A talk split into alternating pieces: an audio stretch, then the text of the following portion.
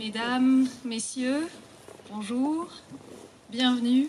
Euh, c'est un, énorme plaisir de vous voir là aujourd'hui, de nous retrouver dans, dans, ce lieu magnifique pour, cette, euh, pour cet événement. Euh, voilà, avec beaucoup de joie, avec beaucoup de reconnaissance aussi, un petit peu de fierté que je vous accueille ici, au cœur du parc Chastral. je me présente, Viviane Vienna, je, je, travaille pour les projets éducation au parc Chastral.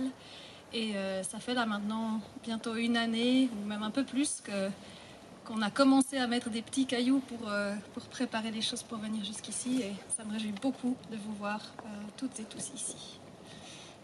Euh, on a la grande chance d'avoir voilà, ça qui est avec nous aujourd'hui, de pouvoir faire cet événement dehors.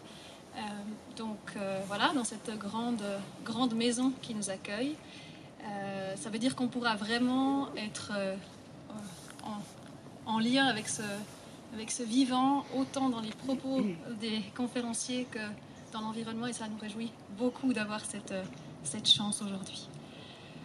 Euh, on va, vous avez vu, on a un petit peu euh, délimité le périmètre. ici, on est, ouvert, mais quand même un petit peu délimité, pour qu'on puisse se sentir vraiment aussi concentré quand même sur les propos d'Estelle et de Baptiste, pour nous aider à mais voilà, il y aura bien sûr du passage quand même, il y aura peut-être du bruit de temps en temps. Donc merci d'avance pour votre euh, compréhension et votre par rapport à, ces euh, aléas. Euh, j'aimerais surtout maintenant, je ne vais pas faire, vais pas faire long. Je, pense qu'on est, voilà, est tous là pour, envie d'entendre Baptiste Morisot, Estelle Zong, mais je tiens à remercier de tout cœur en fait des personnes ou des organisations qui ont rendu possible de se retrouver ici aujourd'hui. Donc bien sûr, Baptiste et Estelle, un énorme merci de nous avoir suivis dans l'aventure jusqu'ici avec tous les moyens de transport possibles et voilà, de nous avoir euh, fait confiance euh, pour arriver jusqu'ici aujourd'hui. Merci à vous beaucoup du fond du cœur. Merci aussi à euh, Christian Stauffer. Christian, t'es où? Voilà, ça, c'est l'étincelle en fait. Ça, c'est l'étincelle qui a permis en fait à toute cette machine de se mettre en branle et puis à cette idée. C'était l'idée de dire ah, ce lieu est magnifique, ça fait partie du parc Chastral. L'île Saint-Pierre depuis le début de l'année fait partie du parc Chastral. Il faut faire quelque chose. Baptiste Morisot, génial. Estelzon, faisons quelque chose. Donc merci à toi Christian pour cette idée, ce déclencheur. Euh, ben, le club 44, Marie-Léa, voilà. On s'est dit. Euh, Première collaboration, on va faire un truc simple. On va aller sur une île inaccessible avec des, intervenants qu'on a aujourd'hui. Non, voilà, cette première collaboration, on a eu bien sûr de nombreux défis sur le chemin et voilà, c'est un grand plaisir de pouvoir travailler ensemble. Euh, merci aussi à l'hôtel, restaurant, que peut-être vous êtes passé par là, j'imagine, aujourd'hui. C'est eux qui nous ont mis tout à disposition ici pour que voilà, on se retrouve même avec des chaises, beaucoup plus que ce qu'on avait imaginé, avec des moyens techniques pour la deuxième conférence. Donc c'est grâce à eux aussi que c'est possible aujourd'hui. Voilà, plus qu'à vous remercier, vous, de vous être embarqués sur le bateau, à pied, en vélo, pour venir jusqu'ici. Et euh, je vous souhaite un grand plaisir, de belles découvertes dans, euh, cet après-midi. Et je laisse pas la parole à Marie-Léa pour la suite.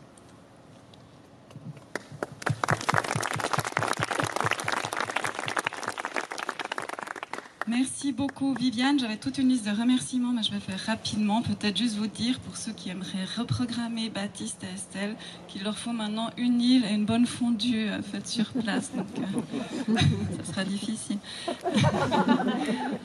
Oui, alors je, je, vraiment merci beaucoup Viviane pour tout ce que tu as coordonné. Tout s'est fait de manière un peu organique, avec plein de synchronicité. Il y a aussi le lycée Blaise Sandrard qui est impliqué dans cette organisation.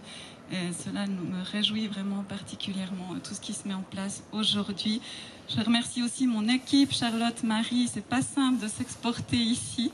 Ça demande toute une logistique pour être dans ce lieu sublime. La librairie Lutti, Joël aussi, notre première collaboration. Évidemment, l'hôtel du cloître. Voilà, maintenant c'est fait, on continue. Le programme, on reste un peu factuel. Pour le moment, c'est facile pour moi. Donc d'abord, on commence avec une conférence Pourquoi des forêts en temps de détresse de Baptiste Morisot d'environ 45 minutes, suivi d'un temps d'échange d'environ 30 minutes. Puis on échange, après vous allez euh, vous sustenter, ça va, ça fait un peu des bip bip bip, non ça va? Vous, vous sustenter au restaurant, je vais mettre un peu plus loin. Puis nous poursuivrons, comme ça, je Comme ça, ça, va, ah, Plus près Là, voilà, regardez, spécialisé RTS. Puis, euh, nous poursuivrons avec Estelle Zong Mengal, qui nous invitera à un parcours dans l'art occidental, avec une intervention titrée À la rencontre des corps des autres vivants que nous. Voilà, maintenant me revient cette tâche ô combien exigeante, celle d'esquisser rapidement. Comme nous devons absolument tenir le programme, vous l'avez compris, le dernier bateau part à 17h30. Une aventure, je sais comme ça, une aventure de pensée et de vie qui a ébloui et altéré durablement nombre d'entre nous. Votre première venue, Baptiste, au Club 44 Il y a près d'une année, fut aussi pour beaucoup un moment fondateur, si, si, hein. ou plutôt un moment hautement fluidifiant, en écho aux mots de Vinciane Després, votre marraine, comme vous l'appelez, qui, à notre tribune ce printemps, a merveilleusement défini la poésie comme ce qui fait bouger les corps à distance. Cela décrit parfaitement l'effet que cela nous fait de vous entendre ou de vous lire, Baptiste. Fondamentalement, vous nous mobilisez. En effet, votre pensée est à part, elle convoque tout, observation terre à terre, réflexion philosophique, récit d'aventure intime et collective, puissance conceptuelle, le tout avec une force poétique qui s'infiltre partout comme un flux toujours présent. On vous présente souvent comme un philosophe pisteur, avec un pied dans l'université, vous êtes professeur à l'université d'Aix-en-Provence, et un pied ou les mains dans le terrain, le cambouis. Vos deux premiers livres étant d'ailleurs consacrés au loup. Les diplomates édités en 2016, au succès retentissant relatif aux enquêtes vos recherches sur le terrain pour saisir les enjeux liés au retour des canidés sur le territoire français. Puis dans Piste animale 2018, nous comprenions que pister est l'héritage perdu de, de nos ancêtres. Ainsi, ce serait éteindre notre capacité à déchiffrer le monde, nous rendant sourds, aveugles et même étrangers à celui-ci. Au Club 44, contre ce sentiment d'aliénation, vous, appeliez justement à un nouvel humanisme, défini non par ce qui nous sépare, mais par ce qui nous relie au vivant, ce terme dont vous avez été, je crois, un des premiers à user. Alors voilà, on vous a écouté, on a fait un premier pas aujourd'hui en nous transportant ici au cœur du vivant.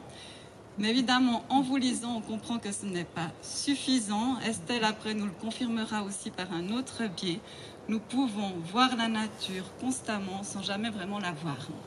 Vous en avez fait le diagnostic, la crise écologique d'aujourd'hui comme crise de notre capacité réelle d'attention au présent.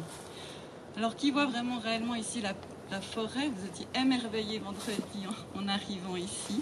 Cet écosystème forêt dont vous nous parlerez aujourd'hui, qui a une place centrale dans vos deux dernières, publications, Sans forester, qui relate votre expérience dans la forêt à part de Bialowietza, et Raviver les braises du vivant en 2021. Car pister, en réalité, vous nous le dites, s'applique à tout. Donc à la forêt aussi, c'est un art particulier d'enquêter, une manière de se rendre disponible, alliant intellect et affect, savoir théorique et empirique, Pister permet d'éclairer la multiplicité des destinées avec qui nous, nous cohabitons, dont nous sommes interdépendants sur ce territoire commun qui est la Terre, ce à quoi vous nous rendez constamment attentifs dans vos livres. Enfin, avant de vous laisser la parole, je ne puis m'empêcher d'avoir une pensée pour Bruno Latour, récemment disparu, dont vous étiez, Estelle et vous, très proches, qui aimait souligner la proximité étymologique entre humain humus et humilité. Car j'ai été marquée lors de notre première rencontre, et aujourd'hui aussi, par votre humilité à tous deux, un terreau sans doute propice à l'émerveillement pour vos puissances actives de mobilisation. Et celle-ci, donc l'humilité, permet peut-être aussi de laisser agir la vie à travers nous, en écho au sous-titre de votre livre phare, Manière d'être vivant, manière au pluriel, évidemment. Mesdames et messieurs, je vous souhaite un bel après-midi. Monsieur Morizot, à vous la parole.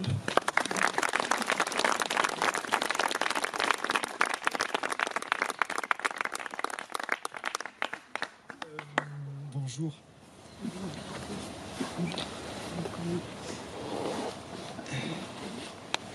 Euh, donc c'est vraiment euh, c'est magique hein, d'être ici. Je, voulais euh, mettre euh, toute ma prise de parole aujourd'hui un petit peu sous l'horizon d'une phrase que je trouve extraordinaire d'une biologiste et penseuse euh, amérindienne qui s'appelle Robin Wall Kimmerer. Et ça me frappe de voir le, lien avec ce qui s'est passé. Les remerciements au début des conférences, souvent c'est quelque chose de formel. Et ici, c'est pas du tout formel, il me semble. C'est pour ça que ça vaut le coup de prendre le temps de le faire. Il n'y a aucune raison de se presser. Euh, donc moi aussi, merci, merci à vous deux de nous avoir invités, d'avoir construit tout ça. Merci au parc, bien sûr. Merci au club. Merci à tous ceux qui ont œuvré à ce que ce soit possible. La phrase que je trouve extraordinaire de Robin Wall Kimmerer, c'est euh, elle dit Nous sommes un animal étrange, nous sommes l'animal qui sait dire merci se souvenir. Je trouve que c'est extraordinaire cette manière de, reprendre à, son compte la question de l'originalité de l'humain, euh, en la localisant pas sur nos capacités de, destruction euh, techno-industrielle qui sont bien documentées, mais en la localisant euh, sur notre capacité à dire merci et, à nous souvenir. Et tout ce que je voudrais dire aujourd'hui, c'est d'activer en nous cette forme d'animalité qui est d'être l'animal qui sait dire merci et se souvenir. Alors se souvenir de quoi? Eh ben ça. Ça, lui là. C'est la forêt. Donc euh, je voudrais parler de la forêt aujourd'hui. La forêt, ça me travaille beaucoup euh, et J'aimerais expliquer pourquoi j'ai le sentiment qu'il se joue dans la forêt euh, un chemin particulier pour se mobiliser, pour changer de relation au vivant collectivement comme société. Je voudrais enquêter sur pourquoi la forêt est un, écosystème privilégié pour trouver le départ du, chemin, pour changer de, sensibilité et, de, et aussi, de, bien évidemment, de manière de traiter la forêt du point de vue économique et politique. Et pour euh, faire ce chemin, je voudrais euh, commencer par euh, essayer de brosser très rapidement le, portrait problématique de la gestion des forêts européennes ou des problèmes posés par la, gestion contemporaine des forêts européennes. Commencer par un moment un peu plus politique. ensuite, je voudrais essayer de faire un détour par la question de notre place dans la forêt, la question plus philosophique, plus, plus profonde et, de, notre, de notre relation à elle je voudrais en conclure sur, en arriver là sur pourquoi c'est un lieu privilégié. Et, euh, et puis enfin revenir euh, très brièvement euh, aux enjeux politiques contemporains. Les, enjeux politiques contemporains, vous pourriez me dire, bon, il y a déjà beaucoup de problèmes. Hein. L'énergie, le réchauffement climatique, la biodiversité, les transformations agricoles, les, le, les réformes et les révolutions à mener dans le cadre du productivisme industriel pour, y mettre fin. Pourquoi la forêt? Bon, c'est bon. Hein. Alors, la forêt, c'est déjà des enjeux qui sont accentués aujourd'hui pour des raisons conjoncturelles et en partie géopolitiques. ces raisons, elles sont liées à la décarbonation de l'économie, elles sont liées au recul accéléré de notre accès euh, aux ressources euh, carbonées euh, du fait de la géopolitique européenne particulièrement tourmentée aujourd'hui. Et ce que ça induit, c'est une énorme pression sur les forêts qui, en plus, se présente à beaucoup d'égards sous des angles écologisés, greenwashés.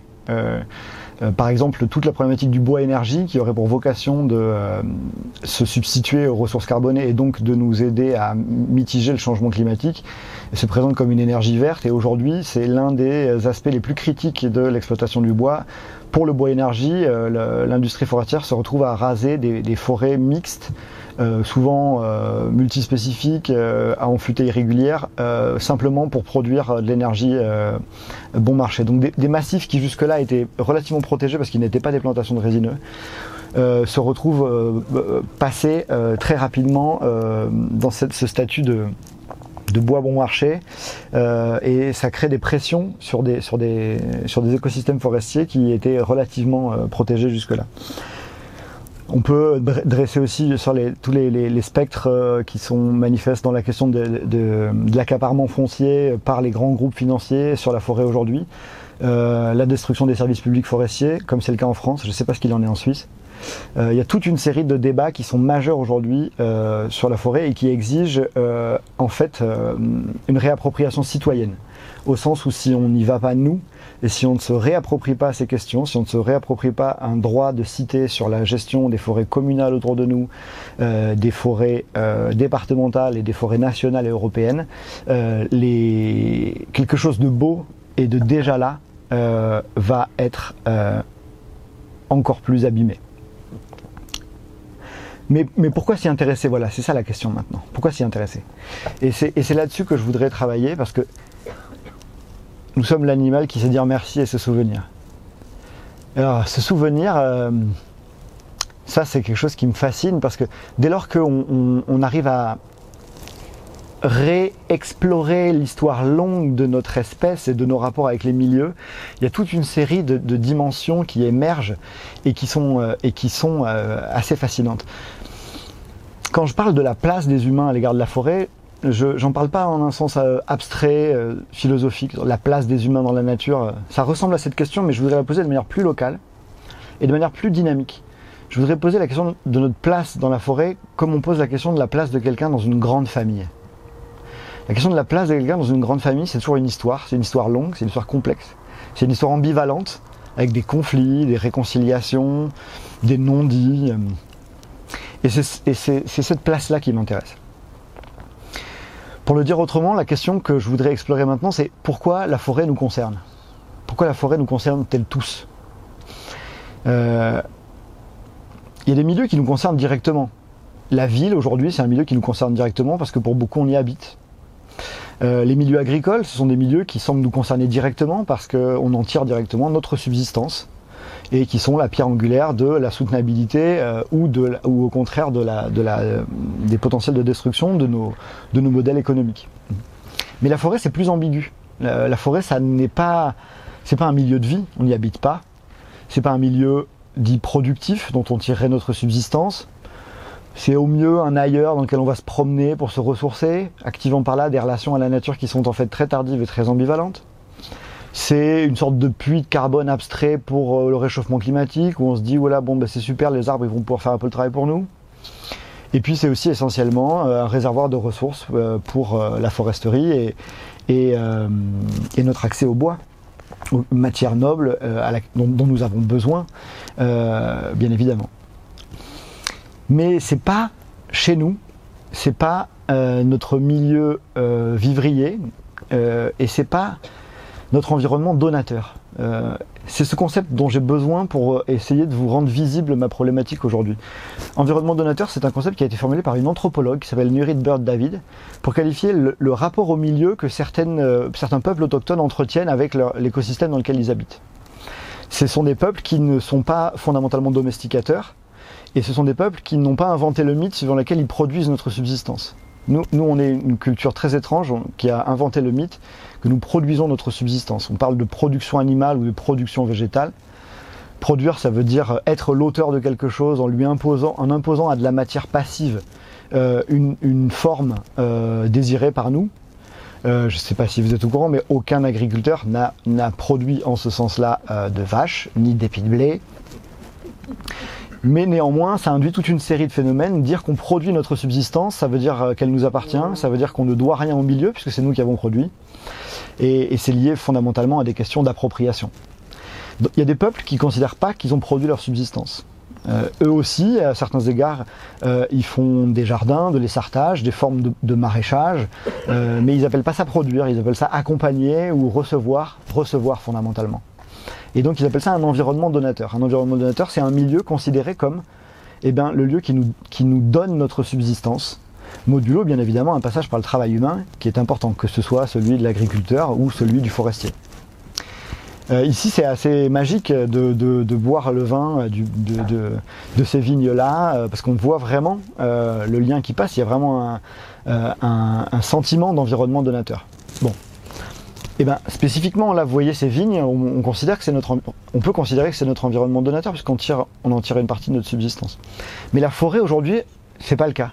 C'est toujours un ailleurs la forêt. C'est toujours un ailleurs un peu, un peu fantasmé. euh, au mieux, on y trouve du ressourcement, de la paix, euh, du plaisir esthétique, mais, mais c'est pas chez nous au sens où ça ne nous donne pas, ça ne nous a rien donné euh, dans, notre subsistance et dans qui nous sommes.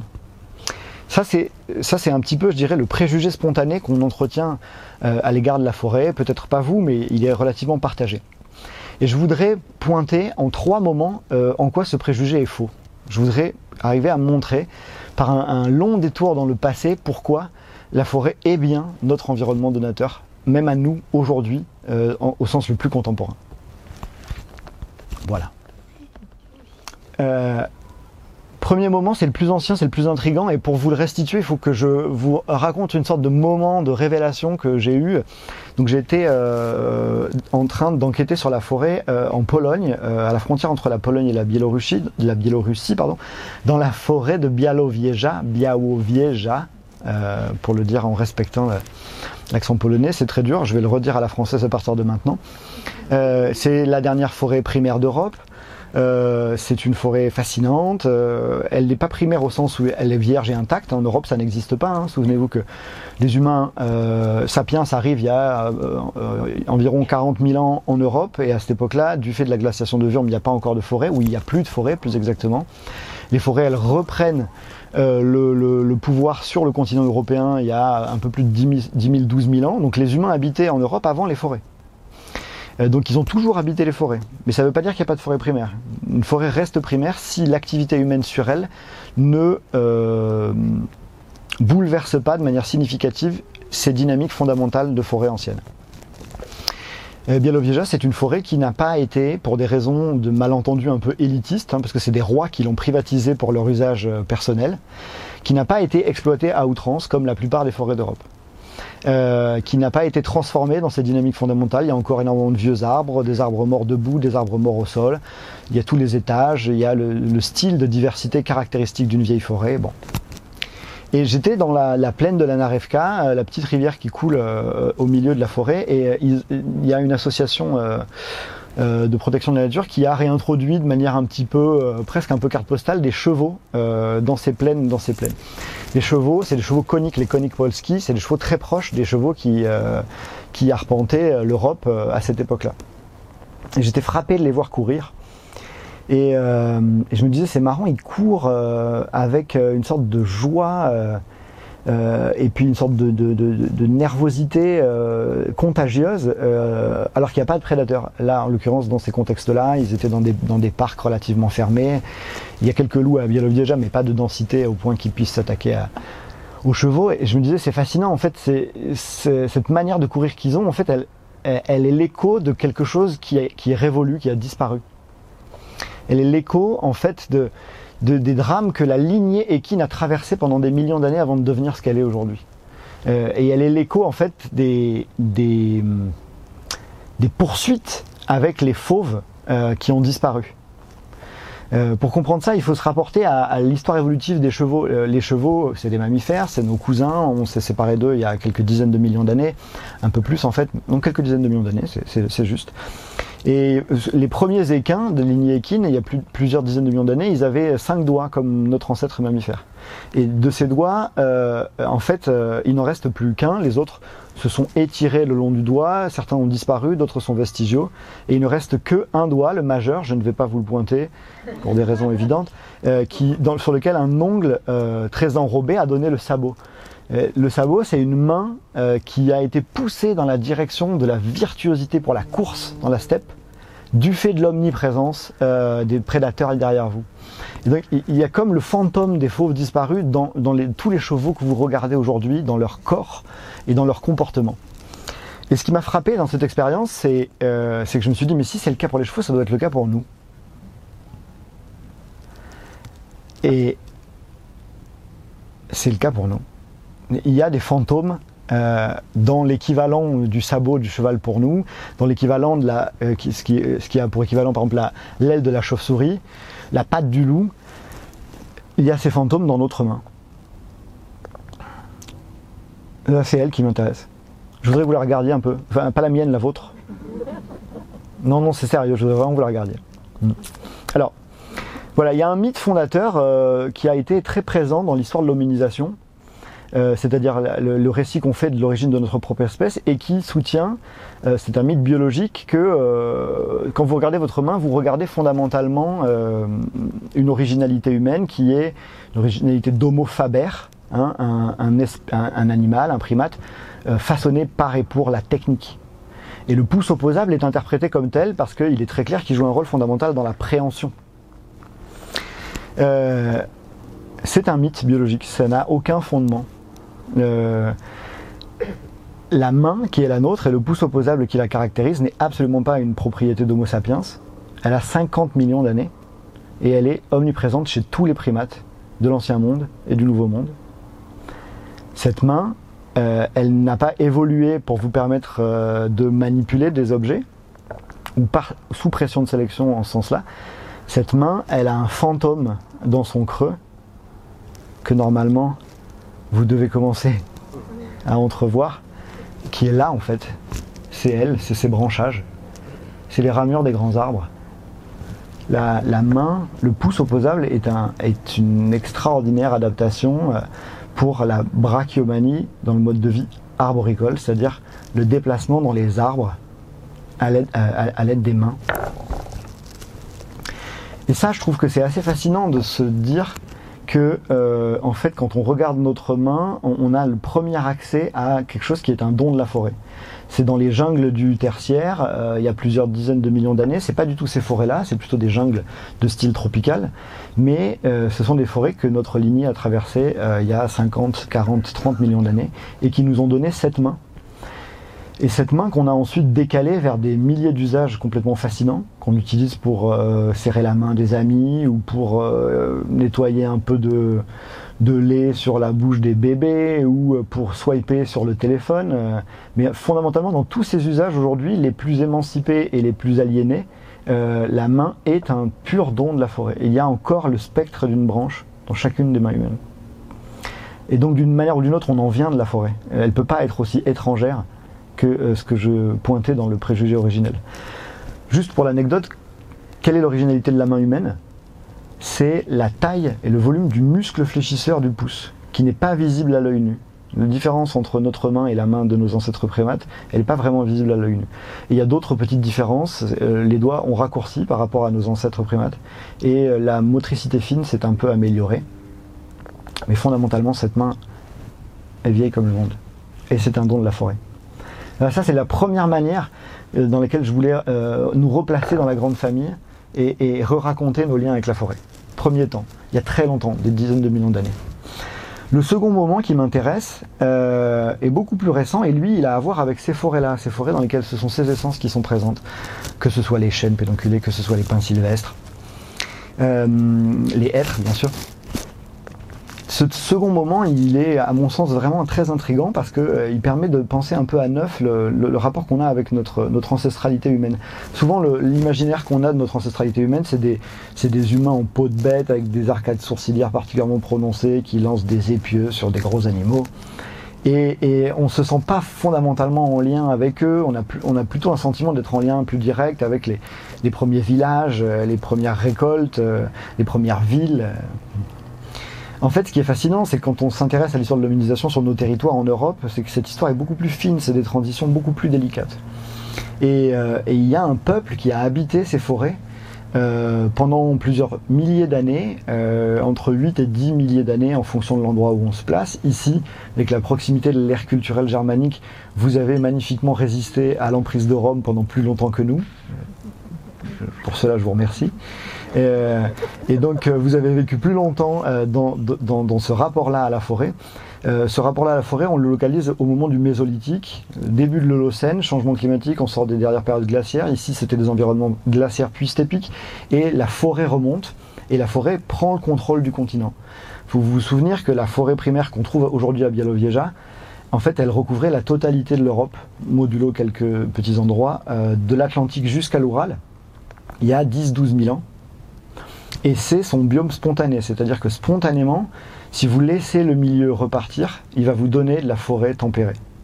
Là, si on arrête, c'est de la forêt tempérée qui revient. Dans le vignoble en face, si on arrête, c'est de la forêt tempérée qui revient.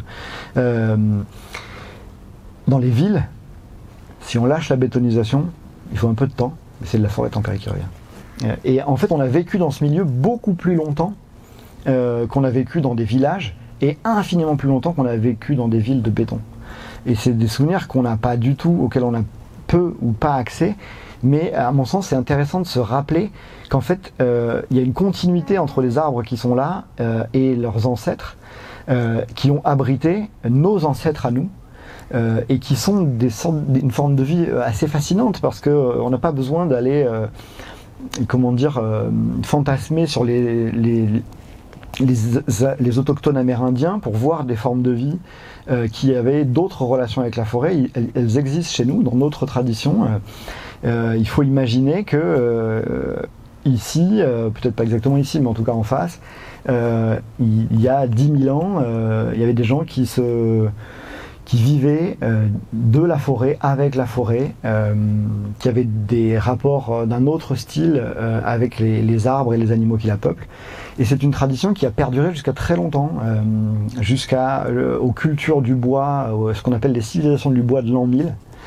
Euh, et qui est passé par toute une série de, de savoir-faire euh, entretenus de, de, mère en fille, de père en fils, des savoirs sur euh, les simples, qu'est-ce qui est toxique du tilleul, est-ce que vous pouvez, qu'est-ce que vous, comment est-ce que vous pouvez manger la faine du hêtre sans vous intoxiquer, comment est-ce que vous pouvez tirer le jus sucré du tilleul mais en vous méfiant de ses racines, tous ces savoirs-là, ils ont vécu, ils se sont transmis et ils incarnaient des relations à la forêt extrêmement riches, pas du tout dualistes. Et, et c'est aussi notre héritage, même si cet héritage a été pour beaucoup stigmatisé, comme on a stigmatisé les cultures paysannes, souvent par l'élite culturelle euh, qui, euh, qui, nous a coupé euh, de l'accès à ces savoirs-là en les traitant de folkloriques, secondaires ou savoir de pécor, comme on dit en France. Je ne sais pas si le mot vous parle. ça, c'est le second chemin, c'est qu'en fait, on a accès aussi à des relations riches historiques à la forêt. Second chemin par lequel euh, euh, on est des siens ou elle est des nôtres, euh, elle fait partie de la famille et elle a, contribué à qui nous sommes. Le troisième chemin qui me fascine, c'est celui qui consiste à, essayer de montrer que, je disais tout à l'heure, pour être vraiment chez soi, pour avoir le sentiment qu'un milieu est chez soi, il faut, faut que ce soit un milieu de subsistance. Les humains considèrent que chez, chez eux un milieu qui leur qui les nourrit, qui leur donne euh, les, fondements de leur existence. Et aujourd'hui, nous, c'est comme ça qu'on a tendance à se penser, du fait qu'on hérite à, beaucoup d'égards de la tradition euh, culturelle romaine, c'est l'idée que finalement chez nous, c'est les pâtures, c'est les champs, c'est les vignes, c'est les villages.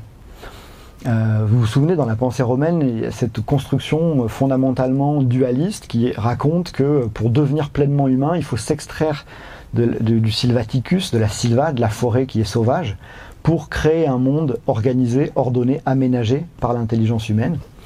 Et le signe justement que vous êtes un humain et pas un barbare, c'est que vous avez la frange coupée, c'est que vous mangez du pain, c'est-à-dire de la nourriture transformée à partir de la culture de céréales et pas euh, des champignons. Euh, c'est que vous buvez du vin et pas de l'eau de source. toute cette construction romaine qui est fascinante et qui a eu pour vocation d'ériger euh, la forêt en pôle opposé de la civilisation, où vous êtes tenu d'être, comme disait Aristote, ou, ou une divinité ou une bête sauvage. En dehors de la cité, les humains ne peuvent être qu'une divinité ou une bête sauvage, c'est-à-dire plus ou moins que l'humain, mais jamais vraiment des humains. Encore une fois, dans nos rapports à la forêt contemporains, il y a des nouages beaucoup plus intrigants euh, et qui sont liés euh, au fait que lorsque la culture romaine est arrivée euh, en Gaule et ici plus largement dans les aires culturelles de style germanique, euh, il y a eu une sorte de, métissage entre des cultures et les cultures euh, germaniques, elles, ont un rapport à la forêt sauvage qui est beaucoup plus, beaucoup moins dualiste, beaucoup plus, à, mon sens, riche. La forêt est considérée comme un milieu donateur, elle va être considérée très longtemps comme un milieu donateur, ça se voit jusque dans l'art romantique allemand.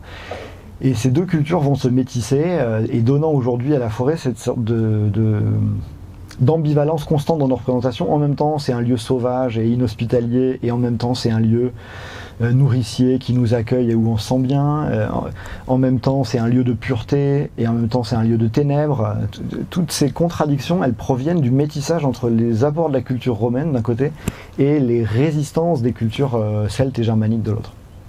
Mais donc, le point de mon affaire, c'est que fondamentalement, à l'origine, euh, on considère qu'un milieu est chez nous euh, si c'est un milieu vivrier.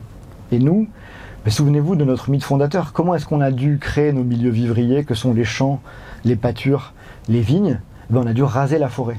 L'histoire originelle euh, du néolithique qu'on raconte, c'est qu'il a fallu raser la forêt pour laisser place à des agrosystèmes, on n'appelait pas ça à l'époque, mais qui sont capables de générer de la biomasse consommable par nous. Euh, c'est sûr que dans une forêt, vous allez difficilement faire pousser euh, beaucoup de blé ou beaucoup de céréales.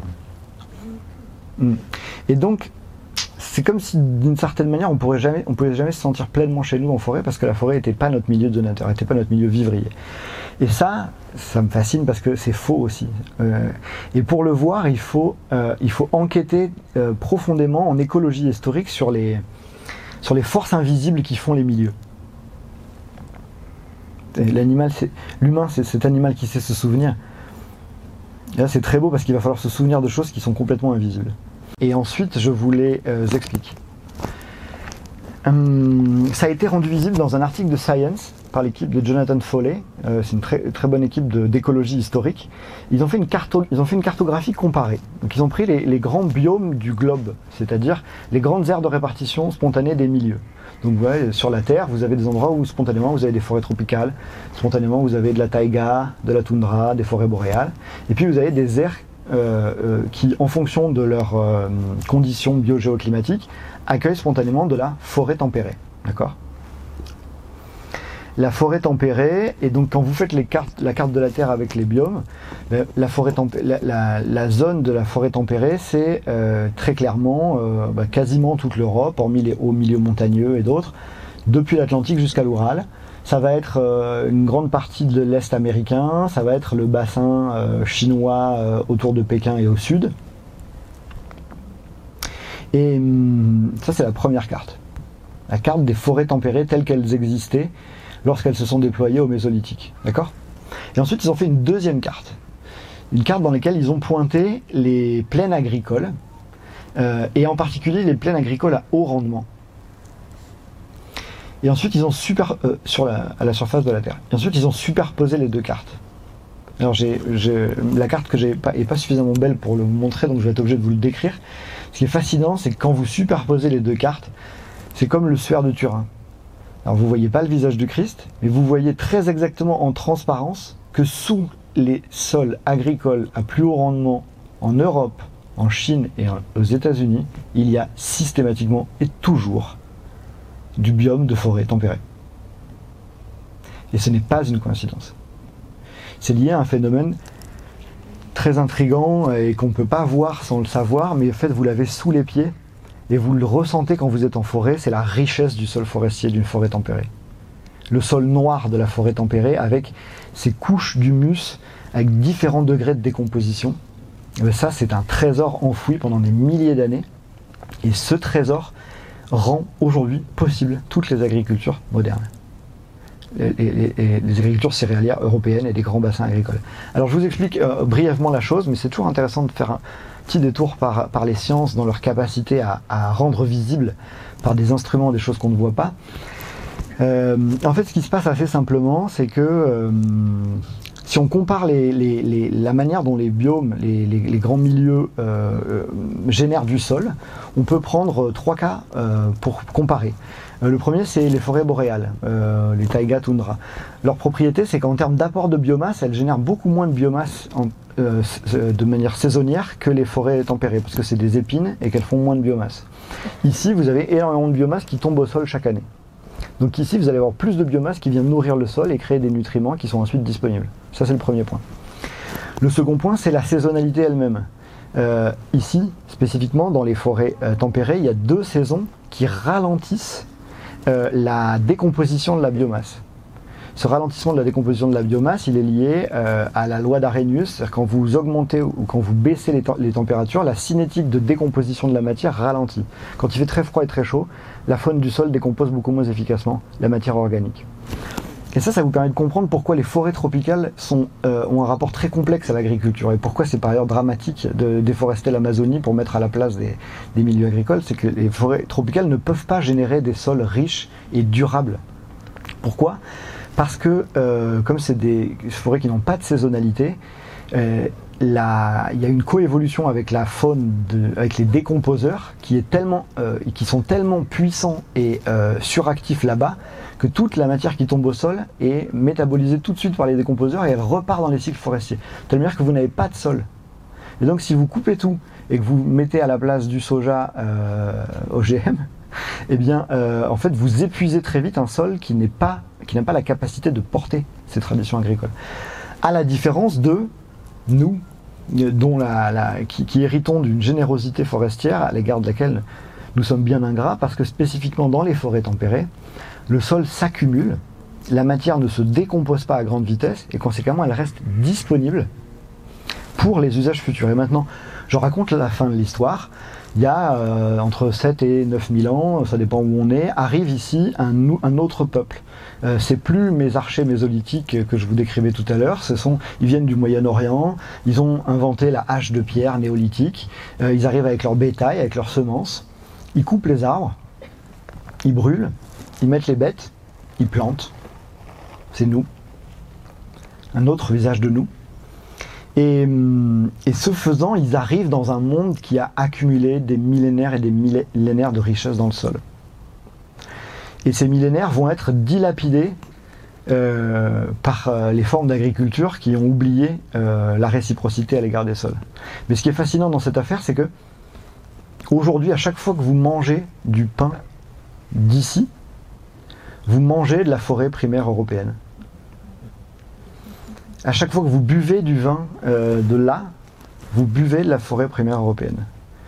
Euh, c'est cet héritage de richesse de nutriments dans le sol qui aujourd'hui rend possible euh, non seulement les rendements, mais aussi la durabilité des, des, des grands bassins agricoles qui sont les nôtres. Et ça, je trouve ça vraiment très intrigant euh, parce que c'est invisible et en même temps, c'est si on fait justice à l'art des métamorphoses des écosystèmes qui est capable de faire circuler de l'énergie par des chemins invisibles, en fait, vous aviez des grands chênes et aujourd'hui, en fait, ils sont toujours là en transparence, mais ils sont passés dans le sol, ils ont disparu et ils reviennent dans chaque épi de blé ou dans chaque grain de raisin euh, euh, du vin d'ici. Et, et d'une certaine manière, on ne voit pas d'où vient cette énergie, mais, mais, mais elle est le produit d'une histoire et d'une histoire que parce qu'on l'a oubliée, on n'est plus capable de lui faire honneur. Mais nous sommes l'animal qui sait dire merci et se souvenir. Et hum, juste un mot un peu plus euh, politique là-dessus, parce que ça, m'intéresse aussi.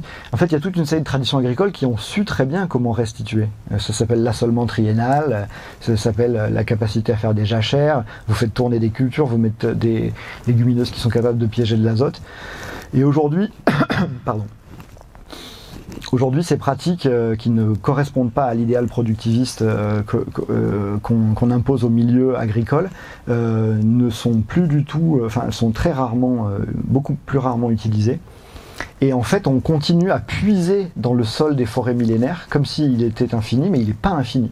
Euh, et l'une des raisons de la baisse des rendements agricoles, malgré euh, l'extraordinaire euh, effort d'intelligence agronomique, euh, de sélection et d'usage d'intrants carbonés, euh, tire en partie son origine du fait que nous sommes en train d'épuiser la richesse des sols que les milliers d'années de- des forêts primaires européennes euh, ont donné euh, à nos milieux.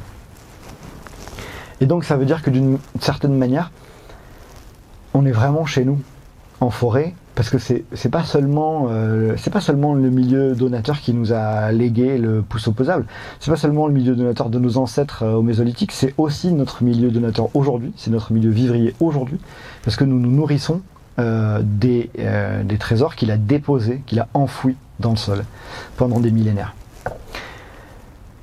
Voilà, alors maintenant on est coincé.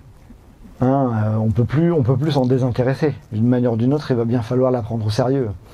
Euh, et, je voudrais euh, explorer un peu ce que ça veut dire pour moi prendre au sérieux la forêt en contexte contemporain. Pour moi, prendre au sérieux la forêt, ça veut dire bien penser ce qu'on y fait, bien nommer ce qu'on peut y faire, et, aussi transformer nos pratiques à la lumière de à la lumière de ces, de ces, de ces mots. J'évoquais tout à l'heure la- euh, ma, critique de la- de, de l'idée de production. Aujourd'hui, euh, dans la sylviculture contemporaine, il y a l'idée de style industriel, hein, euh, qu'on produit du bois. Il faut produire du bois. Personne n'a jamais produit de bois. Enfin, si, la forêt produit du bois. On peut, on, peut, on peut accompagner une forêt dans sa capacité à faire un certain style de bois, un certain style d'essence, des certains styles de volume, de faire des futaies plutôt que des, euh, plutôt que des taillis, mais on ne produit pas de bois. Et ça, c'est une première nuance qui est fondamentale.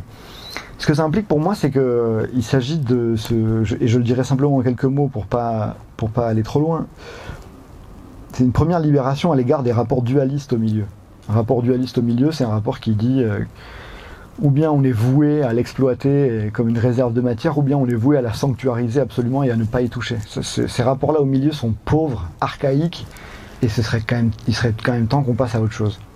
Euh, mais la vraie question, c'est comment est-ce qu'on pense de manière ajustée Où est-ce qu'on agit et où est-ce qu'on n'agit pas Comment on agit euh, quand on agit et, ça, euh, pour moi, c'est ça le grand, le grand débat.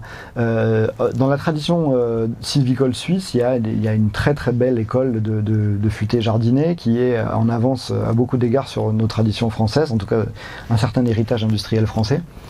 Euh, aujourd'hui, euh, ce qui est très intéressant, c'est qu'il émerge très clairement euh, les sylvicultures qu'on pourrait dire alternatives. Enfin, elles sont juste alternatives à la foresterie industrielle qui coupe tout hein, et, qui, font de l'enraisinement. Il y a des enjeux majeurs à, défendre ces, sylvicultures alternatives. Elles ont toute une série de noms, que ce soit par la futée irrégulière, par la futée jardinée. Chez nous, elles sont portées par des associations comme le RAF, le réseau des alternatives forestières, ou comme ProSylva. Euh, qui sont très mobilisés contre le, c'est-à-dire la substitution des forêts complexes et mixtes par des, bois de résineux en cycle très court qui sont coupés à l'adolescence et qui ont juste pour but de nourrir la, machine extractiviste forestière, industrielle. Euh, et il y a toute une série d'enjeux dans la réappropriation citoyenne des enjeux forestiers. Euh, pour moi, c'est euh, assez important, euh, je dirais, en plus de, tous ces sujets euh, qui sont déjà extrêmement prenants, anxiogènes, sur les questions environnementales, de s'intéresser aussi à la forêt. Et je voudrais dire pourquoi en deux mots et m'arrêter là. J'évoquais en introduction j'ai le sentiment que la forêt, c'est un chemin privilégié pour penser d'autres relations au vivant. Pourquoi privilégié? Privilégié, je veux dire, je, je veux comparer à, d'autres milieux. C'est de ça que je parle. Hein. En fait, regardez les milieux auxquels on a accès, nous. Euh, donc on a des pâtures, c'est très beau les pâtures, j'aime beaucoup les pâtures. On a des agrosystèmes, des vignobles, des champs, euh, on a des milieux plus minéraux, on a des lacs, bon. Et finalement, on peut avoir des sentiments à l'égard de ces milieux qui sont différenciés, qui sont personnels, on peut préférer les uns ou les autres, c'est un peu chacun, ses goûts. Mais en fait, ces milieux ont des différences qui ne sont pas arbitraires. Et la forêt a une originalité qui est vraiment fascinante. Euh, la première originalité de la forêt, elle en a trois. La première originalité de la forêt, c'est que la forêt, lorsqu'elle n'est pas transformée en plantation, elle manifeste des dynamiques qui sont toujours autonomes. C'est-à-dire qu'elle se comporte encore comme elle se comportait avant que les humains arrivent et la transforment.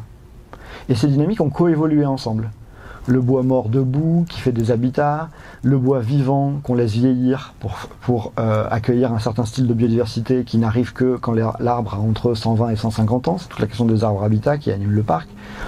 Euh, la question des, du bois mort au sol, euh, la question de la régénération spontanée, la question des chablis, euh, tout ça, ce sont des dynamiques qu'on n'a pas inventées, qu'on n'a pas produites, qu'on n'a pas, euh, qui ne sont pas des produits d'ingénierie. C'est la forêt qui les a inventées avant nous, et elle continue à les manifester. Elle a son autonomie, et ce faisant, elle est capable de nous dire à certains égards quand est-ce qu'elle a, est la vitalité et quand est-ce qu'elle est affaiblie. Quand vous regardez un champ agricole, c'est très beau les champs agricoles, c'est fondamental, hein, je critique pas les champs agricoles, mais ils n'ont pas le même rapport, parce que comme ça fait des milliers d'années qu'ils ont été perturbés par de l'action humaine, euh, en fait, euh, comme écosystème strict, on ne peut pas dire clairement, euh, ils, ont, ils ont plus d'autonomie qui leur est propre. Ils sont, ils sont liés à nous, leur destin est lié à nous de manière tellement profonde que finalement, c'est plus facile de les mener à notre usage sans trop regarder comment ils vont, qu'avec une forêt qui, elle, a encore cette autonomie qui résiste et qui vous dit euh, non, non, en fait, euh, dans tous les cas, le travail du forestier, il peut conduire, il peut aménager, il peut dévier des choses, mais, euh, il ne va pas inventer un nouvel ordre. Ça, c'est la première originalité. Et donc ça, c'est pas anodin que nous, du 21e siècle, moderne, urbain, fou, on soit capable aujourd'hui d'être confronté à des milieux qui nous redisent nous sommes autonomes. Ça ne veut pas dire qu'on ne veut pas de vous. Les forêts, elles sont, enfin, on peut, on peut agir en forêt de manière magnifique, on peut faire des très belles foresteries, mais elles sont autonomes. Et une bonne foresterie, c'est une foresterie qui sait ça, qui accepte ça, qui est capable de dire je veux sortir du bois, parce que la société a besoin du bois, mais je ne vais pas me faire croire que je produis la forêt, et je ne vais pas essayer de me substituer à ses puissances propres. Ça, c'est la première originalité. La deuxième originalité, que je trouve moi assez bouleversante, c'est que quand vous êtes dans la forêt, vous êtes vraiment. Euh, il n'y a pas de point de vue, enfin ça dépend, ici on a un peu tout, mais euh, vous, êtes, euh, vous êtes entouré de vivants du sol au plafond. Euh, c'est pas comme en haut d'un gratte-ciel ou en haut d'une montagne où vous pouvez prendre une position de surplomb, voir les choses de haut et de loin, avoir le sentiment de les, au moins de les contrôler par le regard. Dans une forêt, vous, vous êtes tissé, vous êtes fiché, vous êtes cousu au milieu, et il y a du vivant du sol au plafond. Vous êtes entouré de vivants. Et ça, pour moi, c'est une expérience qui n'est pas du tout anodine, parce que les vivants qui sont là, c'est pas simplement des, éléments sur le décor. Hein c'est euh, des acteurs très actifs de l'habitabilité de ce milieu. tous y font des choses, que ce soit la fonge euh, qui est extrêmement riche euh, ici, là, toute la vie des, champignons, que ce soit bien sûr les végétaux qui captent l'énergie solaire et qui la transforment en chair, qui va ensuite nourrir toutes les chaînes trophiques qui, lui sont associées. C'est-à-dire que ces vivants-là, non seulement ils, sont omniprésents, mais en plus, ce sont les, collectivement les architectes d'un milieu qui le rende habitable pour les autres. C'est ça qui est fascinant dans la pensée de l'écologie, en fait on vit toujours dans la vie des autres et les autres, la vie des autres c'est notre habitat. Et en forêt c'est extrêmement, enfin c'est très visible ça, puisque vous voyez, on voit toutes les interdépendances qui sont, euh, qui, constituent les cycles de matière. Et ça, à mon sens, c'est très puissant parce que c'est comme si aller en forêt, euh, en sortant de Berne ou de Genève euh, ou, de, ou de n'importe où, c'est pouvoir rentrer dans un milieu qui nous donne l'expérience vécue et concrète de ce que la vie fait à l'échelle du globe, ce que la biosphère fait à l'échelle du globe. Que fait la biosphère à l'échelle du globe? Elle rend la Terre habitable. Les planètes de n'importe quel système solaire ne sont pas habitables. Vraiment. N'allez pas sur Mars, je vous le conseille. C'est une erreur. La seule raison pour laquelle cette Terre est habitable, ce n'est pas parce que nous sommes de brillants ingénieurs, c'est parce que la vie sur Terre a rendu la planète habitable à tous les niveaux. Et nous y habitons bien parce que nous avons coévolué avec elle. Moi, je suis toujours bouleversé quand on, mange du sauvage, on mangeait des champignons, de se dire, en fait, il y a une lignée qui s'est séparée de moi il y a des milliards d'années, c'est la lignée des champignons, qui fait des formes vraiment très étranges, qui a ce comportement invisible sous le sol. Et en fait, quand je le mange, et que je choisis le bon, hein, eh bien en fait sa chair spontanément nourrit ma vie et me permet de continuer euh, euh, de faire des choses. C'est bouleversant. Vrai qu'on a coévolué avec les champignons de manière à ce que, à ce que spontanément ils nous, nourrissent. C'est en ce sens-là que la, la, biosphère rend la planète habitable. C'est qu'elle crée de l'habitabilité pour toutes les formes de vie. Et nous, en passant, puisqu'on en est une. Et c'est ça que je trouve vraiment bouleversant en forêt. C'est qu'en fait, en forêt, on, à la différence d'un champ agricole, qui est très beau et très important, c'est pas la question, ou à la différence même d'un pic montagneux, on se retrouve dans un. On fait l'expérience vécue à une petite échelle concrète de ce que la vie fait à l'échelle de la planète, à savoir rendre le monde habitable. Et à mon sens, ça nous rappelle l'enjeu pour nous, qui est de contribuer avec le vivant à l'habitabilité de la planète. Et qui est euh, de pousser dans le même sens avec des alliés de première force, que sont toutes ces dynamiques euh, écologiques, végétales, animales, euh, qui nous ont accompagnés et qui nous ont façonnés depuis des millions d'années. On a essayé de se souvenir. Et donc merci.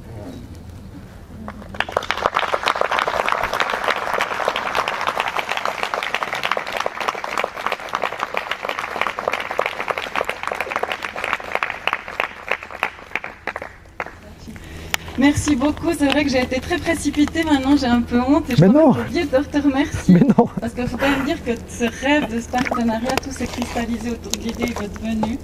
Donc c'est important de dire merci. Non, non, c'était très bien. de, l'ordre du miracle quand, vous étiez venu en 2019, mais là c'est carrément de l'ordre de la grâce. c'est peut-être la. Mais euh, en tout cas, euh, on, va on va prendre ce temps maintenant pour les questions, réponses, euh, réactions. Bah en fait, euh, merci déjà mille fois. C'est vraiment passionnant, quoi. C'est génial que vous soyez là. Je crois que ça a été dit suffisamment, mais, mais euh, en tout cas, voilà, il y a pas longtemps, euh, je mangeais un peu à la table du diable. Et je m'explique dans le sens que je me trouvais avec des, quoi, un directeur d'un géant de l'agroalimentaire allemand. Et euh, j'étais surpris parce que je savais pas du tout comment ça allait se passer. Je me disais ça va se passer probablement très mal si on commence à aborder certains sujets. Euh, et euh, mais en fait c'était surprenant parce que tout d'un coup il m'a expliqué que il avait planté il y a pas longtemps 4000 arbres euh, avec euh, le Rotary Club berlinois et que c'était une expérience vraiment magnifique. Et il m'a il m'a vraiment fait le détail de cette- être proche de la nature et comment l'arbre pouvait lui amener un sentiment de sérénité certain. Et j'ai j'ai l'impression en fait euh, à l'heure actuelle avec tout ce qu'on voit notamment par rapport à des, des processus de compensation où il y a un, un nombre énorme de personnes et aussi de personnes très fortunées qui commencent à dire euh, ah en fait on, on croit vraiment en la forêt et on va commencer à, à planter par ici ou planter par là ou tout simple- simplement acheter ces zones pour les laisser vivre. Euh, je voulais voir comment vous vous voyez ces choses-là et si vous y voyez un espoir peut-être aussi pour une évolution. Ouais. Non, c'est fascinant cette question. À mon sens, c'est l'une des grandes problématiques de. Peut-être de cette décennie, parce que les choses bougent très vite. Il y a encore quelques années, on était des hurluberlus loufoques, euh, des amis des bêtes, euh, qui aimaient les petits oiseaux, et qui n'étaient pas sérieux, qui n'avaient pas vocation à jouer un rôle dans la fabrique de la chose publique. Euh, et puis du jour au lendemain, ça c'est fascinant.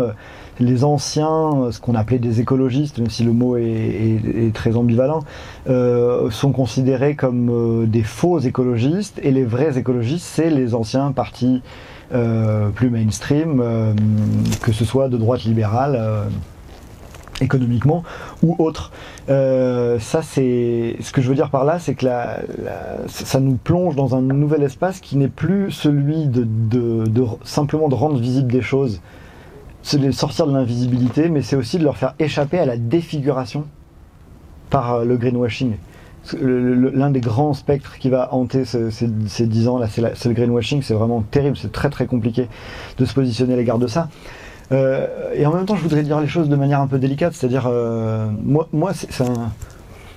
Comment dire je parle à l'échelle des structures économiques, moi.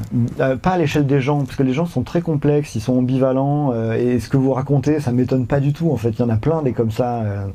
euh, et ça m'étonne pas non plus qu'ils aiment la nature, c'est très bien, je suis ravi, mais je, m'en fiche, en fait. Moi, mon problème, c'est comment ils utilisent les leviers qui sont les leurs pour transformer un système économique sur lequel reposent les privilèges économiques qui sont les leurs. Et c'est très difficile, je ne dis pas le contraire. Euh, mais donc je suis pas là pour les juger moralement, euh, mais je vais pas non plus dire tout va bien, euh, vous êtes adorable parce que vous aimez les arbres. Euh, la question du greenwashing, on peut la poser de, de plusieurs manières. Euh, il faut voir que là, les, adver- les adversaires euh, sont plus puissants que nous, ils ont plus d'argent que nous.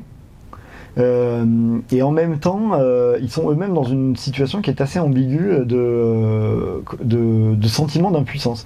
J'en discutais avec un, très, un excellent expert euh, forestier, un gestionnaire forestier, donc un exploitant des forêts, qui est à mon sens l'un des meilleurs experts euh, alternatifs aujourd'hui en France, il s'appelle Gaëtan Dubu de Warnaf. Je, vous conseille vraiment de lire ce qu'il écrit, les rapports qu'il a écrits, notamment avec Sylvain Angerand de l'association Canopée. Elle est sur le site internet de l'association Canopée en France qui mobilise toute une série de ressources critiques sur la, forêt aujourd'hui, la gestion de la forêt. C'est vraiment très très éclairant ce qu'il propose. Et Gaëtan racontait, Gaëtan est toujours dans les lieux, euh, je sais pas si j'ai le droit de dire ça publiquement, bon c'est pas grave. Il est toujours dans des lieux euh, ben, confrontés en fait euh, aux grands euh, syndicats des- de la foresterie industrielle et tout ça, ou dans les cabinets des ministères.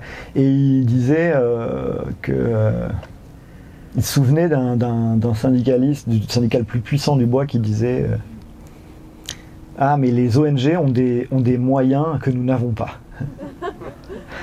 Ça, c'est quand même symptomatique. Euh, c'est symptomatique que- qu'en même temps, euh, il y a moyen de faire bouger des choses. Et comment comment est-ce qu'on peut faire bouger des choses? C'est assez compliqué à mon sens. Moi, je suis un peu, euh, je me sens un peu impuissant à l'égard du greenwashing. hein. Je sais pas si vous avez vu euh, la, la campagne euh, de la, la campagne gouvernementale française euh, qui défend le- on va dire, qui essaie de revaloriser le recrutement dans les métiers agricoles. là, qui a, ces dernières années, elle s'appelle l'aventure du vivant. Mais l'aventure du vivant, c'est trois points. Attention. Robotique, informatique et génétique. Ouais. Euh, donc, moi, j'évoque deux points qui me travaillent, moi, personnellement. Euh, enfin, deux, tactiques qu'on essaie d'appliquer. La première, c'est euh, l'accélérationnisme. Il faut aller très vite sur les mots, sur l'usage des mots, pour, pour être toujours à la pointe. Et les mots qu'ils ont, que le greenwashing a mangé, les leur laisser. Mais le problème, c'est qu'à un moment, on va être à court de mots et qu'en plus, on va pas sacrifier tous les beaux mots pour eux, quoi. Bon, et l'autre technique, c'est de choisir des mots qui sont tellement subversifs que eux ils vont pas pouvoir être mangés. Donc euh, là, je vous raconte ça parce qu'on a monté ça euh, avec, euh, on a monté deux associations avec des paysans. Je travaille beaucoup avec des paysans dans la Drôme. où on essaie de défendre des modèles agricoles, paysans, qui sont en même temps rentables, qui nourrissent les gens, mais qui sont capables d'être hospitaliers pour les dynamiques sauvages en présence sur la ferme, que ce soit celles des oiseaux des champs, des pollinisateurs. Et euh, on a appelé ça euh, réensauvager la ferme. Alors là, typiquement dans le monde agricole, on est relativement protégé. Euh, normalement, les syndicats agricoles dominants de la foresterie industrielle, de l'agriculture industrielle ne vont pas revendiquer le mot réensauvagement, en tout cas pas, pas dans les quelques années qui viennent. Euh, euh, mais, mais non, euh, j'ai rien de, j'ai j'ai pas de magie à proposer sur cette question-là qui est très complexe.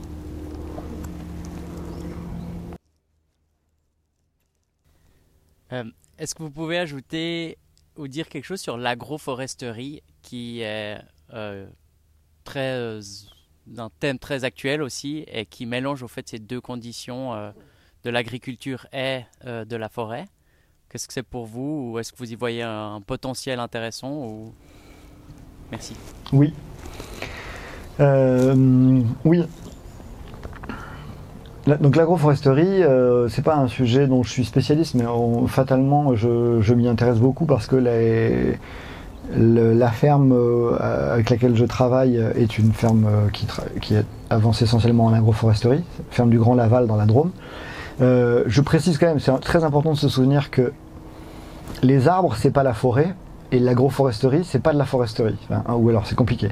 Il n'y a pas de forêt dans l'agroforesterie. La forêt, c'est un milieu très particulier qui commence euh, un, qui commence collectivement par un effet de seuil. Il y a de la forêt que quand un certain type d'assemblage d'arbres euh, change le milieu biologique autour, autour de lui et notamment limite l'arrivée de lumière, tamponne les extrémas euh, de température, euh, change euh, l'incidence et l'intensité du vent. Donc la forêt, ça commence pas avec un arbre. Il n'y a jamais de forêt avec un arbre. Il n'y en a même pas avec deux arbres. Il n'y en a pas avec trois arbres. et, on appelle ça une forêt.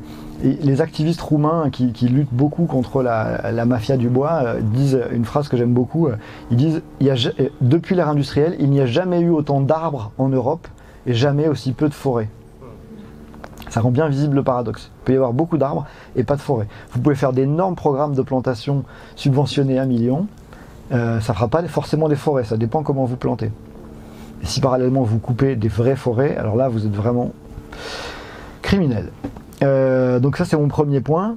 Après, ce qui est très intéressant avec l'agroforesterie, qui, a plus à voir euh, avec l'arbre qu'avec la forêt, même si la, question de la haie c'est un peu un intermédiaire, ben c'est cette idée de c'est cette idée de retisser, euh, on va dire, les, pratiques agricoles avec des entités du, milieu qui étaient leurs ancêtres. C'est-à-dire, de fait, tous les milieux agricoles, en tout cas sous nos latitudes, la quasi-totalité de nos milieux agricoles viennent de milieux forestiers. Euh, il y a une dynamique euh, très lente dans les premières paysanneries euh, qui, qui leur a substitué des pâtures et des champs. Et elle s'est accélérée avec le remembrement au XXe siècle de manière délirante, en coupant toutes les haies et en excluant l'arbre de, de, tous les rôles qu'il jouait dans, la, dans la paysannerie. Le point de mon affaire, c'est quoi? Moi, je suis fasciné par un moment de l'histoire que je trouve très beau c'est euh, ce qui se passe euh, après la chute de l'Empire romain ici. Vous allez voir pourquoi.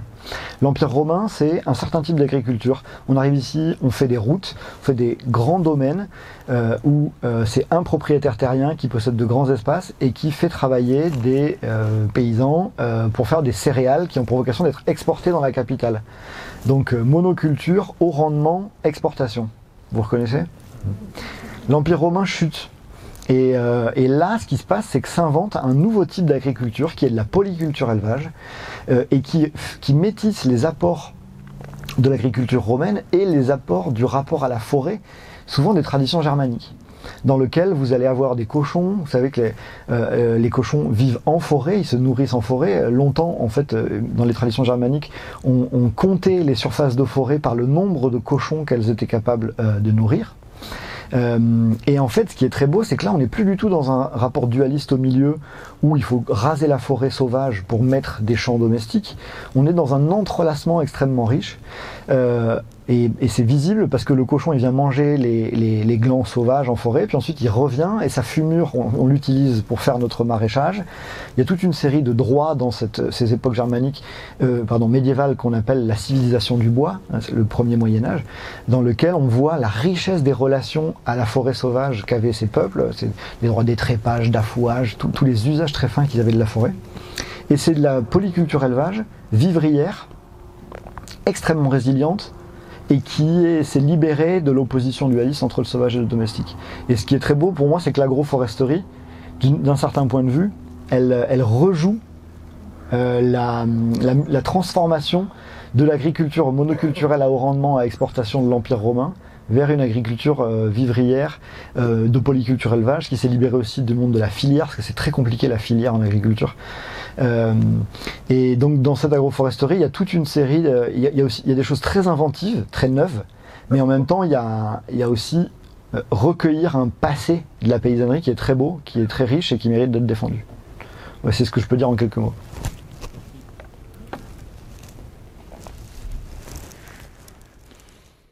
Merci.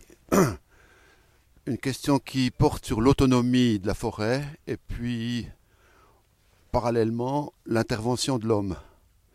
Aujourd'hui, vous savez qu'avec euh, le réchauffement climatique et puis l'absence de précipitations, nous avons nos forêts, euh, en tout cas dans l'arc jurassien, qui dépérissent à une vitesse folle, parce que le Bostrich ne fait plus seulement une seule couvée, mais fait trois couvées par année.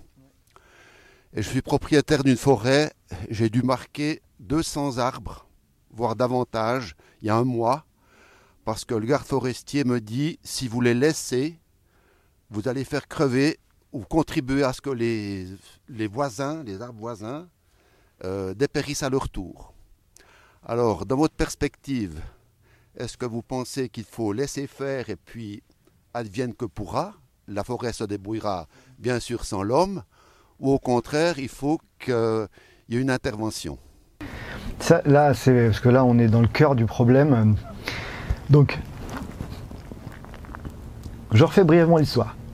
La forêt mixte, comme écosystème, elle a 130 millions d'années. D'accord? Euh, C'était pas ces, espaces-là, mais c'est les lignées originelles. Forêt mixte, c'est-à-dire des angiospermes, des, gymnospermes, des arbres qui sont des plantes à fleurs et des conifères. Nous, il y a 130 millions d'années, on est un tout petit muridé qui vit, euh, qui sort que la nuit et qui est terrorisé par les dinosaures. Donc, Ensuite, la forêt, comme des écosystèmes continus, elle émerge entre les glaciations ici, et puis euh, à partir du Mésolithique, elle prend toute sa place. Euh, elle prend toute sa place, et en même temps, et donc cette autonomie, elle est le produit de cette coévolution très ancienne. Ce que j'essaie de mettre en scène là, c'est du temps très long. C'est le problème du temps long, et vous, vous le présentez vous-même. Euh, et puis arrive quelqu'un, un autre animal, un animal étrange, qui sait dire merci et se souvenir, mais qui sait aussi mettre un bordel absolu. Euh, et ça c'est nous. Et là, euh, on va transformer notamment le climat à une vitesse qui n'est pas compatible avec les, coévolutions forestières. Et donc ça nous met dans une situation qui est vraiment très paradoxale parce qu'au moment même où, comme culture, on arrive à se rendre compte que la, forêt est un milieu autonome qui a ses, qui a, ses, ses lois propres, eh bien en fait on a transformé les conditions de son existence de telle manière qu'elle a besoin de nous. Euh, et, donc c'est terrible. C'est pour ça, moi je dis souvent que le, changement climatique c'est une force réactionnaire. Le changement climatique est une force réactionnaire parce qu'au moment même où on était en train de commencer à imaginer d'autres relations avec le monde vivant, le changement climatique vous dit non, non, non, non, non, vous êtes bien face à un ennemi, la nature va essayer, va vous envoyer des cataclysmes et des catastrophes, il va falloir vous défendre. C'est très, très, c'est terrible cette affaire. Maintenant, je, je, je, je m'approche encore plus de votre forêt. euh, sur la question euh, de euh, des effets du changement climatique sur la forêt, c'est très compliqué. À cet égard, il faut vraiment aller voir euh, le, le, les, les, propositions de Gaëtan Dubu de Warnaf que j'évoquais tout à l'heure, notamment son rapport sur le futur de la forêt française qui est disponible sur le site de Canopée. Euh, en fait, les projections sont très difficiles à faire. Euh, il est évident, il y a une chose qui est évidente, c'est que la, les cycles courts et les rendements de bois caractéristiques de la foresterie des années 2010 ne sont pas compatibles avec euh, comment ça va changer. Mais vous voyez, c'est pas la même chose de dire. C'est-à-dire que c'est toujours pareil avec l'effondrement. Quoi. Ce qui va s'effondrer, c'est le mode de vie des 30 glorieuses. C'est pas, c'est pas le monde. C'est pas la même chose. Euh, et c'est pareil. Ce qui va s'effondrer avec la forêt, c'est pas la forêt. C'est, c'est, c'est la manière, c'est ce qu'on en tirait et la manière de, la manière dont on pouvait en tirer. Et c'est un vrai problème hein, parce que je veux dire, il euh, y, a, y, a, y, a, des gens qui sont euh, propriétaires forestiers qui vivent de ça. Et donc du jour au lendemain, si c'est une économie qui est complètement fragilisée, donc, sur le temps long, euh, on n'a aucune raison de penser que euh, la forêt va disparaître ou même, euh, ou même être bouleversée au point de ne pas pouvoir s'en remettre. Hein, vous connaissez le principe fondamental, la variabilité génétique chez les, chez les végétaux, elle est, elle est fascinante. C'est-à-dire que là, il y a part, dans votre forêt, il y a partout des arbres qui sont déjà les, les germes de la capacité à vivre dans un monde transformé. Et le problème, c'est qu'on ne les voit pas. Euh, point suivant, il y a la question du rapport au stress hydrique, mais il y a la question du rapport euh, aux déprédateurs, aux insectes déprédateurs. Alors ça c'est très très compliqué aussi euh, et il y a des débats fascinants là-dessus. Euh, il y a je vous, recommande de lire le rapport de l'association Forêt et Naturalité, qui est une association belge, sur le débat sur le, du scolite de l'épicéa à Białowieża. Débat fascinant. Euh, où l'arrivée du, du, scolite et bien évidemment son accentuation par le changement climatique génère des effets à l'égard desquels il y a deux politiques complètement opposées que vous avez vous-même évoquées. Euh,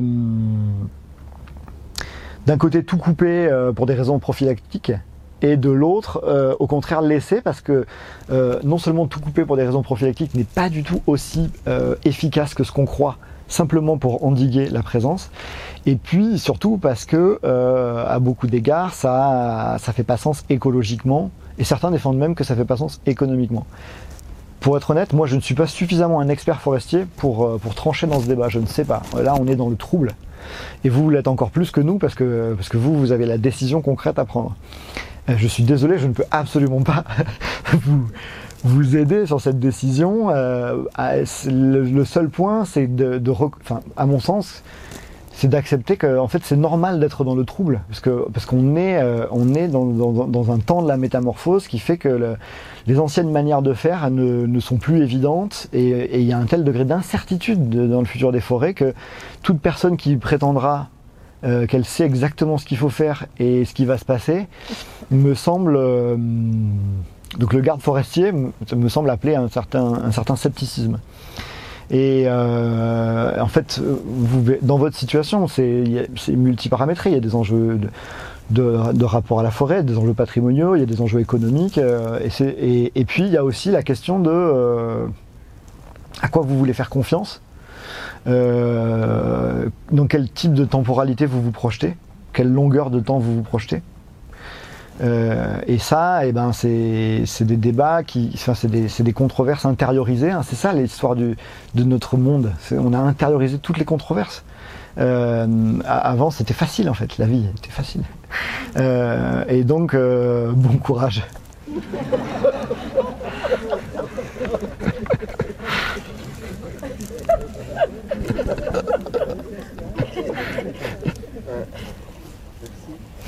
Moi, j'ai une question euh, qui, euh, qui, est relative plutôt à la réécriture de nos récits communs, euh, de nos mythes, de, nos idéaux, tout ce travail qu'on doit faire pouvoir changer collectivement notre rapport au vivant pour créer des relations beaucoup plus, harmonieuses. dans ce sens-là, vous avez dit que la forêt était un milieu accessible. Et c'est vrai que mon expérience intime, c'est que la forêt, c'est c'est le milieu auquel je peux accéder facilement et dans lequel on peut simplement être on n'a pas besoin de se positionner ou de tendre à faire quelque chose, mm. devenir quelque chose. On peut simplement être et, ça suffit. Et c'est vrai que là, je trouve qu'il y, a une différence assez organique entre les forêts qui, vivent naturellement. Ici, souvent, c'est des forêts très en pente, qui n'ont pas été exploitées. Partout. Et euh, cette expérience accessible, euh, comment est-ce que vous pensez, enfin, comment est-ce que cette forêt euh, accessible peut pourrait contribuer à, nous accompagner dans la réécriture, la redéfinition de, ces, de ces récits communs qu'on peut avoir pour changer ce, rapport au vivant? Hum, Je seulement prélever un point, parce que la réponse, elle la question est abyssale, et donc la réponse l'est aussi. Et j'ai pas le temps. Euh, prélever un point euh, sur la question de, réinventer les relations à la forêt, aux vivants en général En fait, moi je suis assez euh, sceptique, voire frustré par une certaine version du discours écologiste qui, qui tend à formuler qu'en fait on, avait des relations destructrices, négatives à l'égard de la nature et qu'il faudrait passer à une... on avait une relation négative et destructrice, il faudrait passer à une relation euh, positive. c'est pas du tout ce que vous dites. Hein. et à mon sens, euh, ce discours est, extrêmement faible et, presque contre-productif parce que d'abord, il est fondamentalement moralisateur. Euh, et ensuite, euh, il ne fait pas justice à ce dont on a vraiment besoin dans nos relations avec le vivant. Pour moi, le problème, c'est pas de passer d'une relation négative à une relation positive, c'est de passer d'une pauvreté de relations à tendance destructrice, c'est un fait, à une richesse de relations qui sont nécessairement ambivalentes c'est la pauvreté de la relation qui est problématique. Et finalement, à vouloir avoir une relation, même positive ou, d'amour à la nature, pour moi, c'est pauvre. Ce qui m'intéresse, c'est la, pluralité des relations et la pluralité même ambivalente. Et ça veut dire quoi? Ça veut dire que euh, l'égard d'une forêt, typiquement, les, relations de pure sanctuarisation, dans lesquelles on dirait aux humains, bah, vous avez le droit d'être là simplement de manière contemplative, pour moi, elles ne sont pas du tout suffisantes pour imaginer la culture du vivant dont on a besoin. Euh, c'est trop pauvre. Ce qu'il faut, c'est euh, multiplier les styles de relation avec un milieu. Et euh, à cet égard, il y a quelque chose que je trouve très enthousiasmant de, concret, c'est les groupements forestiers citoyens en France. je ne sais pas si vous avez ça en Suisse. En France, c'est une possibilité pour des citoyens de se mettre en collectif et d'acheter des forêts et, du jour au lendemain, ils se retrouvent eh bien, face à la nécessité de déterminer ce qu'ils y font. Et donc, euh, parfois, ils sont accompagnés par le réseau des alternatives forestières, et ce réseau est très intéressant parce qu'il dit, mais par exemple, il va falloir que vous choisissiez des zones que vous laissez en libre évolution. Parce que c'est important, même dans une forêt dont vous tirez du bois, qu'il y ait des zones que vous ne coupez pas, que vous n'exploitez pas. Il faut que ces zones soient les zones les plus écologiquement riches et intéressantes. Il va falloir les choisir, puis il va falloir choisir le type d'exploitation que vous allez faire ailleurs, comment vous prenez les arbres, comment vous débardez, est-ce que vous venez avec des abatteuses, est-ce que vous mettez le tracteur, euh, s'il faut replanter, comment faire, si jamais vous avez euh, des insectes des prédateurs, qu'est-ce que vous coupez, comment vous le coupez? Et là, pour moi, vous rentrez dans, dans ce qui est vraiment fort dans les relations vivantes, c'est le trouble, l'ambivalence. Euh, c'est pour ça que j'appelle à une culture du vivant. Pour moi, une culture du vivant, une culture, c'est pas du tout quelque chose de de seulement positif, joli, agréable. Dans, une culture, il y a tout, il y a toute la gamme des affects humains, il y a la complexité, il y a de la violence, il y a des, contradictions. Euh, et, on a ces contradictions dans les vrais rapports de subsistance au milieu. On les aime et on les mange. Euh, c'est quand même écrit dessus, quoi. Euh, et donc, pour moi, ça c'est fondamental. L'horizon dans lequel redécrire nos relations au vivant, re-raconter des histoires c'est un horizon de pluralisation des relations euh, et, d'acceptation de l'ambivalence et de la complexité des relations. Moi, je trouve que c'est plus beau. C'est euh, un, paysan qui me disait, mais nous, euh, un paysan qui me disait, moi, avec la nature, c'est l'amour vache. c'est l'amour vache parce que en fait je l'aime, mais en même temps elle me saoule. Euh, je, je, je, je- je- j'y consacre ma vie, mais en même temps elle, me, elle me rend fou. Moi je trouve que l'amour vache c'est beaucoup plus intéressant que, que l'amour euh, platonique. Euh, cette forêt se rappelle dans les cultures où euh, ça pousse mieux, où il y avait des forêts. Donc on a un fond historique, si on veut, de la forêt.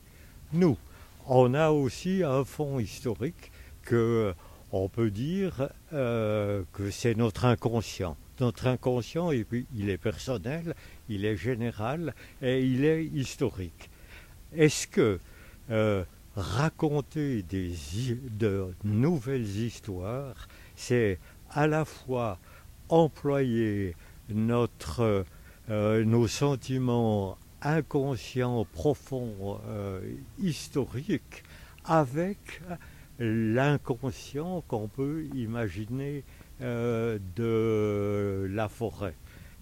Les deux inconscients se rencontrent personnel ou euh, euh, de groupe est l'inconscient, si on peut dire, de la forêt. C'est génial ça. C'est très beau ce que vous dites. C'est très beau. Hum. Bon, je rentre pas dans le débat sur l'inconscient parce que euh, c'est compliqué. On on n'a pas forcément besoin de ce concept-là pour dire, pour essayer de dire ce que vous dites et qui me parle beaucoup. Euh, le passé, du, passé incorporé, de la mémoire et de la mémoire à laquelle en effet, en effet, on n'a pas forcément un accès conscient. Euh, moi, je suis très fortement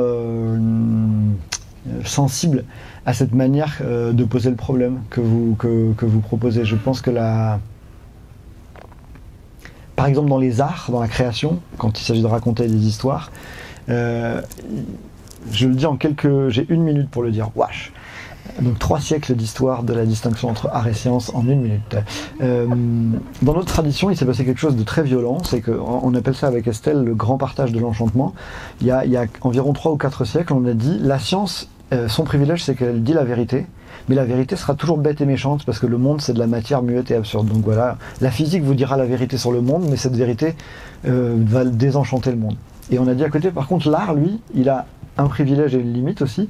Son privilège, c'est que il va vous réenchanter vos existences, parce qu'il va raconter des choses imaginaires qui sont euh, riches, mais par contre, euh, sa malédiction, c'est que lui, il sera toujours faux. C'est quand même terrible cet héritage.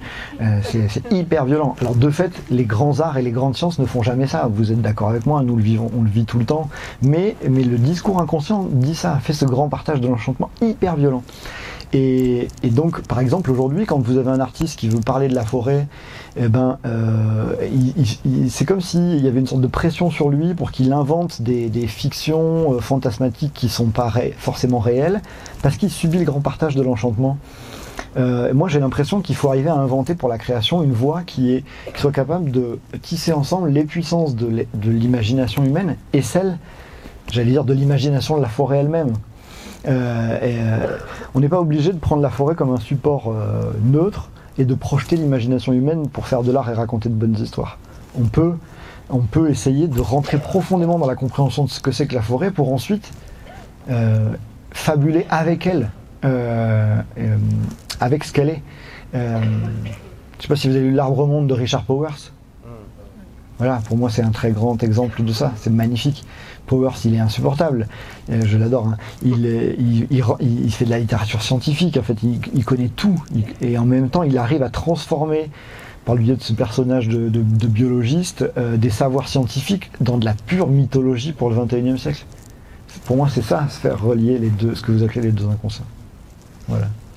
Merci. Ah, encore une, très bien, c'est juste, je voulais pas empiéter. Par ici. Merci. J'espère que ma question ne, ne recoupera pas la précédente. Je on ne l'a pas entendue euh, dans, le, public à, l'arrière. Mais enfin, je, suis dans le monde de, la formation. Je travaille avec des lycéens.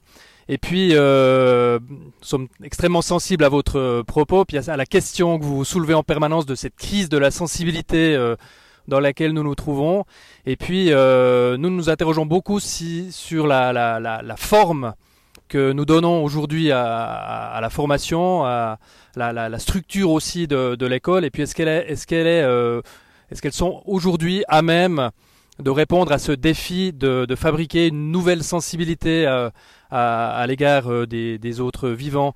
On, s'interroge notamment sur le, le, fait que grande partie de la formation depuis la prime enfance se passe finalement dans des classes extrêmement fermées avec des élèves en, en. C'est une école qui est encore euh, extrêmement tributaire de ce qui avait été imaginé euh, au XIXe siècle. Alors peut-être que les enjeux qui sont au cœur de votre euh, travail et, de nos réflexions nécessiteraient peut-être de, revisiter la, la, façon dont on conçoit l'éducation, la formation, avec peut-être davantage de cours qui se déroulent à, l'extérieur, avec un contact privilégié avec, euh, avec le vivant.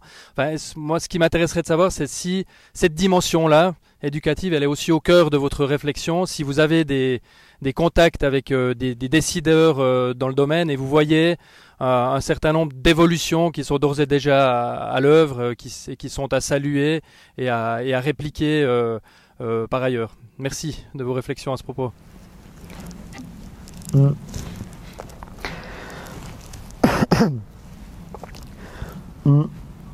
Non, je dois confesser mon incompétence.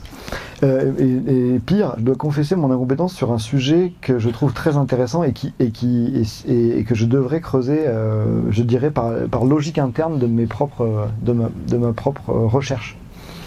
Euh, je, pressens avec vous que c'est fondamental, le format institutionnel de la question de la formation.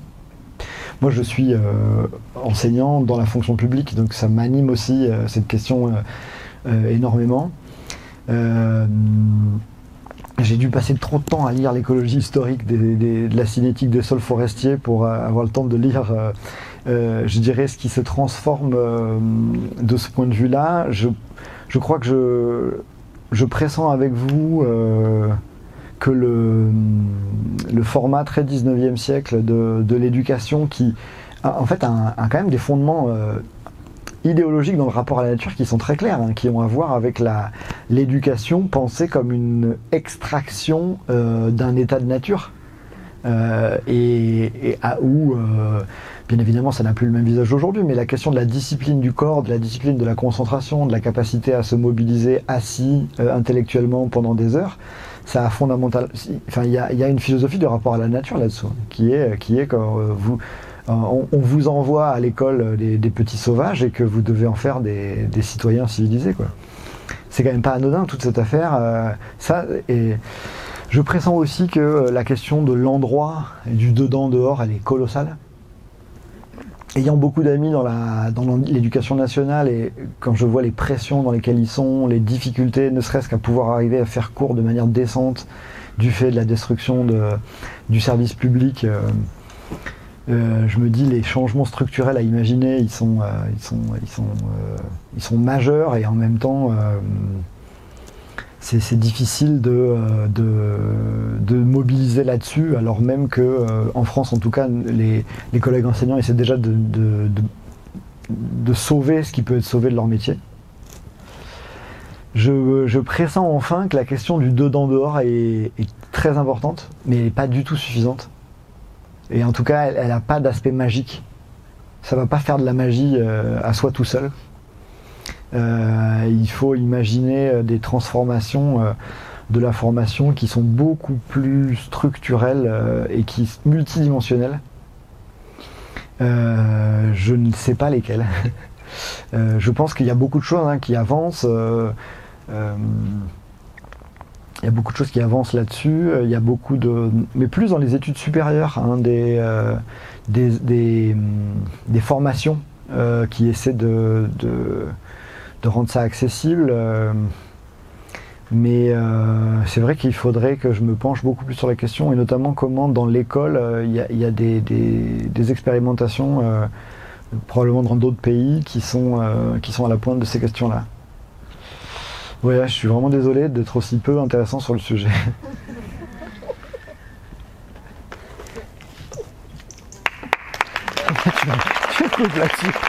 Merci, merci à vous.